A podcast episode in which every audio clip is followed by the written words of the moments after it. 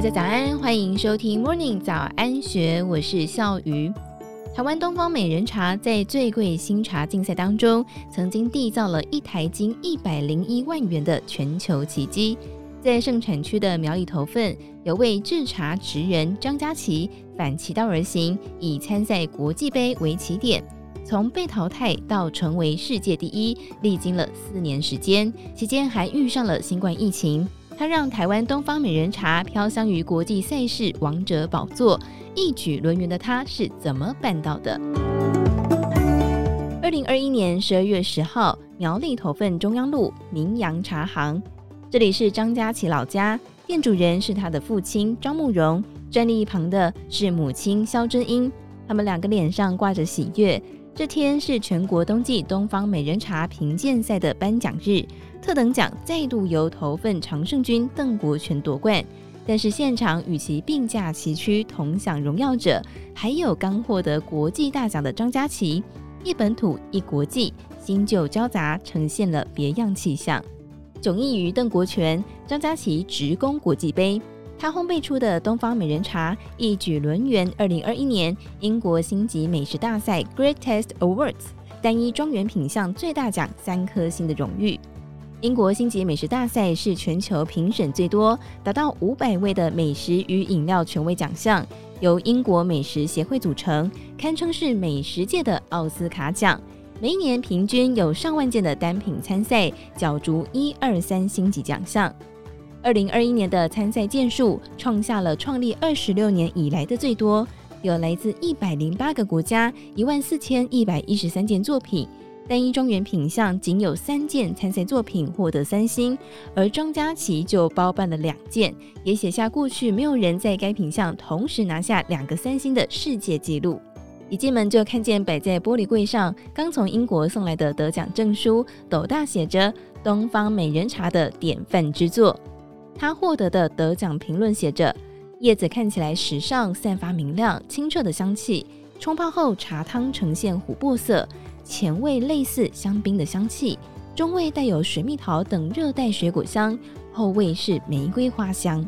记者们在现场等待百度沸腾的水降到约摄氏九十度时再冲泡，静置三到四分钟之后倒出茶汤，一口入喉，浓郁的尾韵长留于口，久久不散。但是在聚光灯的闪耀背后，是一条从被淘汰到登顶的天堂路。从一八年被淘汰，一九年一星，二零年二星，到二一年拿下最高级别奖项。茶园可以说是张家琪童年的游乐场。阿公张建业从事制茶开发机器事业，子承父业的张慕容亦殚精竭虑。从他分享的日治时代制茶文件就可以洞悉一二。张家齐头份老家的门槛，留下了台湾高山茶、乌龙茶业者与日本、南非外国人的脚印。三代制茶世家练就了张家琪一口品茶的好味觉，但是却也成了沉重的包袱。一三年是他人生抉择拐角的重要时刻。年少有着飞行梦的他，考取民航机师之后，为了累积飞行时数，必须要有上百万元的学费，但是家里却不允许。他索性就外出兼差筹钱，硬咬牙也要坚持梦想。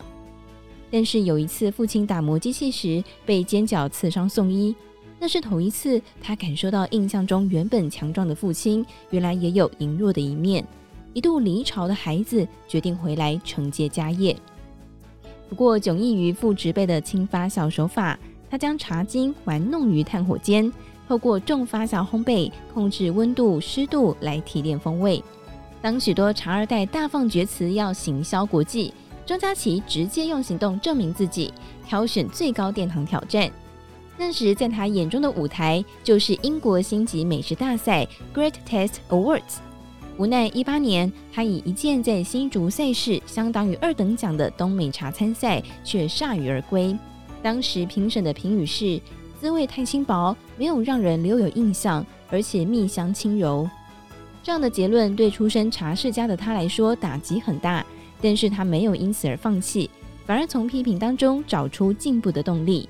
他朝向重发酵手法前进，隔年再次参赛，进阶到一星。温度、湿度是重要的变因之一。每天起床第一件事情看天气，成为了他的日常。他用科学仪器检测含水率，发现如果超过百分之十就会潮变，产生霉味。于是改用电驱动的无火炭焙机来稳定温度。为了要得到三星，张佳琪还研究梅纳反应，找出让食物风味更香、贴近茶风味的方法，终于成功达阵。一九年，他以东方美人茶夺得一星的同时，其所研制的一款果香红茶在地主国也拿下了三星大奖，是该奖项从一九九五年成立唯一一位台湾人拿到此项殊荣者。二一年，此款红茶也在日本夺下了绿茶协会特金赏。也是该奖项成立十五年唯一以红茶得奖的台湾人。